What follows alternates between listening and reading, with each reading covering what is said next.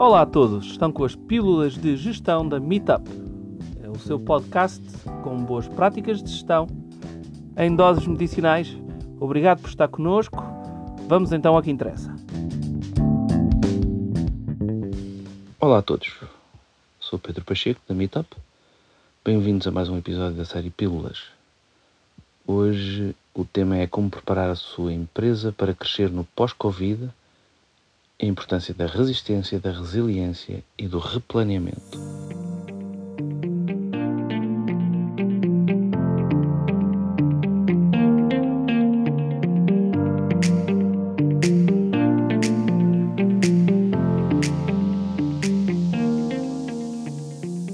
É importante ver que passados quase dois anos desde que o Covid passou a fazer parte do nosso cotidiano, que nos perguntemos o que podemos fazer agora para nos reerguermos.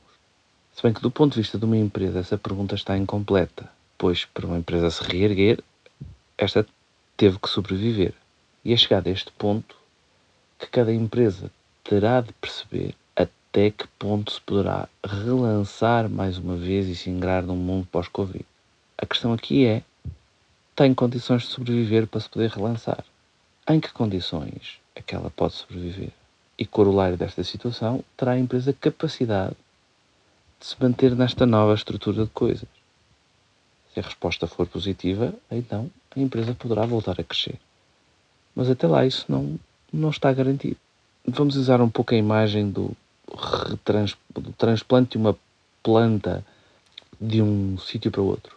Tal qual como fazemos com uma planta, uh, e a retransplantamos, acabamos de ter que fazer algo semelhante que fazemos com uma empresa. Temos que ver se há condições para que a empresa possa sobreviver no seu novo meio, no seu novo ambiente. Obviamente que para isso vamos ter que fazer algum tipo de intervenção, eventualmente regar o solo, podar a planta, usar algum tipo de adubo. E isto é o nosso trabalho. Mas nada disto será suficiente se as condições forem tão adversas que não permitem que a planta sobreviva, que não haja sol, que não haja água, o tipo de clima não seja o adequado. E, portanto, tal qual como fazemos nessas situações, temos que aferir, no caso de uma empresa, o que é que esta precisa para sobreviver e que tipo de intervenções necessita. A boa notícia é que sobreviveu até este momento, demonstrou ser uma empresa com resistência. Ainda para mais depois de tudo o que aconteceu. Mas isto não é suficiente. É preciso ter a capacidade de voltar a recuperar a sua boa forma, apesar de tudo o que ocorreu. Quer a empresa, quer os que nela trabalham, têm de ser resilientes. E o que é resiliência? É a capacidade que um objeto, que um material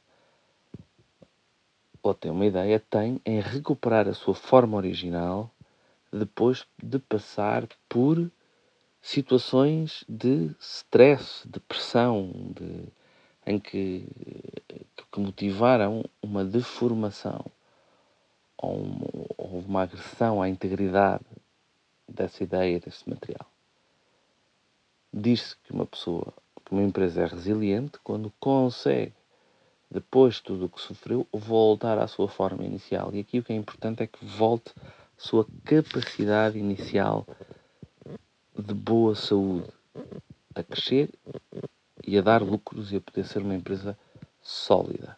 Isto é que nos poderá dizer se há de início condições para olhar em frente e escolher um caminho. Mas que caminho? Essa é a pergunta seguinte que se põe.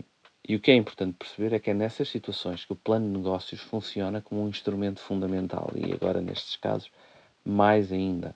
Esta situação ilustra de forma muito esclarecida a importância que esta ferramenta tem para as empresas que já operam e não apenas para as empresas que começam a sua atividade.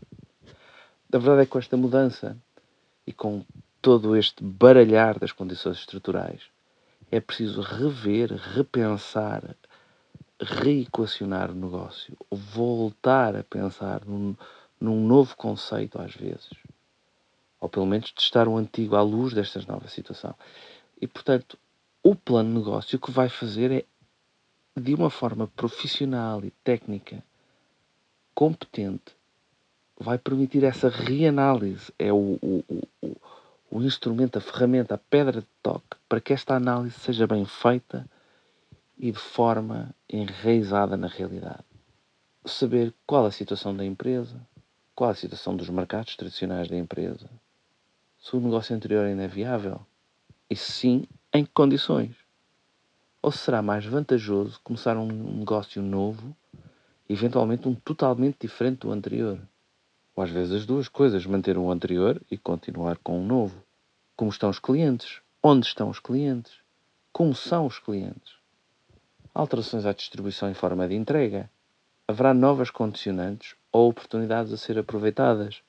Todas estas são questões absolutamente essenciais para nós percebermos se vai ser preciso reestruturar a empresa, refazê-la, torná-la numa nova coisa, ou se simplesmente é preciso é voltar a ligar as máquinas da anterior e seguir adiante.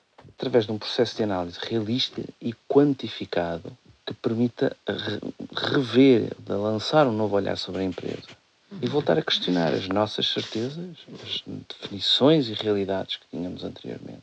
E no final, depois de se aferir quais são as novas condições objetivas que estão a ser vividas, quantificá-las e responder a uma pergunta que resume tudo, que é poderá a empresa continuar a dar dinheiro?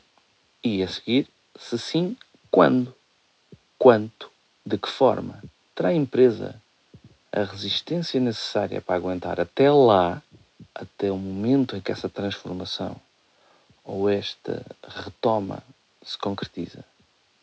Ou se é preciso outro tipo de planos de contingência. E é aqui que o plano de negócios desempenha uma função importante e concreta. Através do método segundo o qual se constrói este plano, todas estas questões são reanalisadas e todos estes elementos vêm ao de cima, e é com base neles que se pode construir uma perspectiva de futuro, traçar um caminho, gerir as expectativas e, com base nessas informações, tomar decisões, reanalisando o risco, estabelecendo cenários alternativos. Tudo isto é de primordial importância. E, portanto, da nossa parte, se possui um negócio e se encontrem dificuldades na gestão ou na operação de uma empresa, pois então o nosso propósito é ajudá-lo a tornar o seu negócio viável e sustentável.